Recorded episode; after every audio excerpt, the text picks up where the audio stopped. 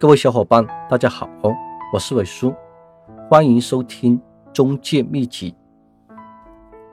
这节课程跟大家分享诚意金。诚意金也叫意向金，还有很多不同的叫法，但是里面的内容都是一样。关于诚意金，很多人不会用。诚意金到底怎么用呢？我们来听今天的课程。你们有没有碰到这样的客户？你带客户去看了一套房，客户非常的喜欢。比如说这套房子，房东底价一百万，你带客户去看了，客户当场还价九十八万。你花了一天时间去跟房东谈价格，终于谈到了九十八万。第二天，你兴高采烈的打电话给客户，大姐，房东同意九十八万卖给你了。你什么时候过来交定金？客户说：“我回去跟家里人商量，明天再给你回复吧。”第三天，客户还没有打电话过来，你又忍不住打电话给客户。客户说：“我跟家里人商量过了，他们说出九十七万。”你对客户说：“好的，我打电话跟房东商量一下价格，回头再给你电话。”你挂完电话之后，你又花了一天时间去跟房东谈价格，房东还是同意九十七万的价格。你马上打电话给客户，大姐，房东同意九十七万卖了，你什么时候过来交定金？客户说，我再跟家里人商量一下。最后打客户的电话不接，或者说不买了。很多房产经纪人在这里伤心。我好不容易找到一个客户，房子也看好了，价格也合适了，他为什么不买呢？给自己打了十万个为什么，然后买两包烟去公园里面抽，或者呢买两斤白酒回家里面喝。其实很多客户看上了一套房子，当时感觉还不错，只是随便还一个价格来逗你玩。客户从来没有打算过要买这套房子，你何必那么认真，何必那么伤心呢？如果你当时用诚意金来试探一下客户，试探客户到底诚不诚心要买这套房子，如果不合适，马上给客户转盘了，不要浪费太多的时间。还有一些单子呢，买卖双方已经谈好了价格，也要和买卖双方到公司签合同。突然，其他中介打电话过来，对客户说：“我这边中介费可以给你打折，我这边还可以谈更低的价格。”你这个单子估计就成交不了。如果客户交了诚意金，给客户打好预防针，不能告诉其他中介。如果你告诉了其他中介，我们再去帮你谈价格，而别的中介呢，在后面帮你抬价格。价格根本上谈不下来的，所以交诚意金的客户会乖乖的听你的话。还有一些客户呢，带朋友过去签合同，这样的第三者简称为狗头军师。这种人乱说话最危险。朋友叫我过去帮忙看合同，为了显现出他那么一点点的能力，他们经常做的第一件事情。人家谈好的价格，他继续谈价格。房东，你再便宜一万块钱，你不便宜就不买了。如果你是房东，你会怎么样呢？本来说好的价格，你还会给客户降价吗？估计这个单子也成交不了。还有这些狗头军师，在合同上指指点点画画，提出一些房东不可能接受的条件，你还是成交不了。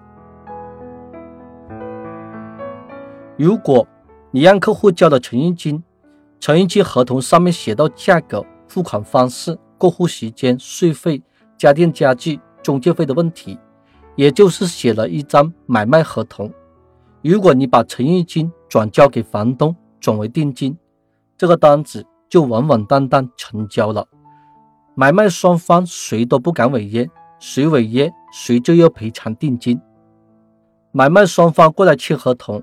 就是把陈义金的合同条款写到正式的买卖合同里面。买卖合同和陈义金的合同内容一样，没有什么好看的。他们签完字就走人，谁都没有话说。就算狗头金师过来，也改不了合同和价格。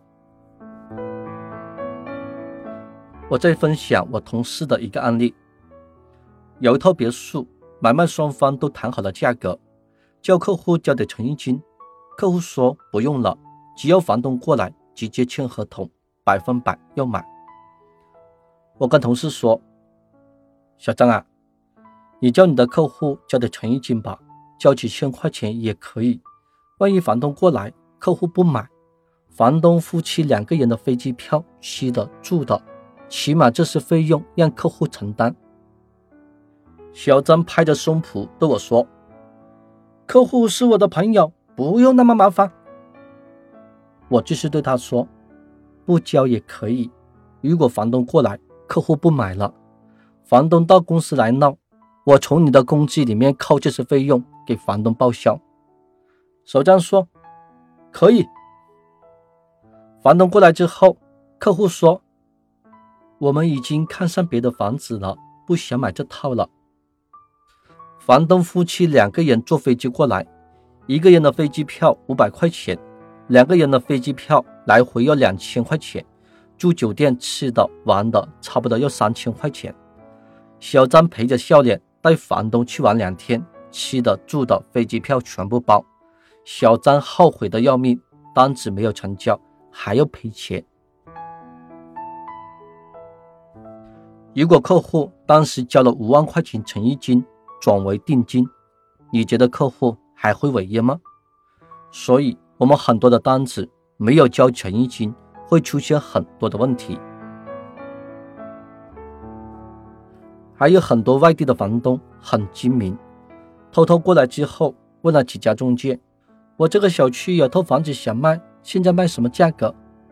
你觉得中介会怎么说？肯定说的价格比你说的还要高，对不对呢？如果你是房东，你觉得卖便宜了两万块钱？你会不会回去呢？可能当天就买车票回去了。如果你收客户五万块钱定金，你还敢回去吗？最多在心里骂那个死中介。但是跟中介见面之后，中介跟你解释，过两万块钱的房子是什么样的，装修比较好，楼层比较好，朝向比较好。虽然你心里不爽，但是一点办法都没有。所以。为了避免有更多的麻烦，外地的房东一定要收诚意金转为定金。房东过来之后，一定要接送，安排好酒店，不让房东接触任何的中介。如果你是房东，你收的定金，你还会去打听价格吗？你是不是这样想的？反正定金都收了，有什么好打听的呢？反正价格也差不多。你会不会有这样的想法呢？有很多小伙伴对我说：“我们这边是小县城、小地方，没有诚意金，客户都不肯交诚意金。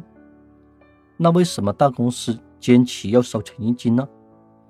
诚意金只是一个工具，就算你去抓鱼，用渔网抓鱼好抓呢，还是两手空空抓鱼好抓呢？道理是一样的，诚意金只是一个工具，那么好用的工具。”你不用，那不是浪费了吗？而现在的客户个个都是人精，他叫你去谈价格，你花了很多时间，也花了很多精力去为客户谈价格，最后价格谈下来了，客户用你的价格去跟别的中介谈，或者客户拿其他中介折佣金的价格来跟你谈，就算成交了，也没有佣金了。如果客户交了诚意金，就不会出现那么多的问题。所以，诚意金是个好的工具。如何让客户交诚意金呢？尾数的微信：八三四幺四七四二七。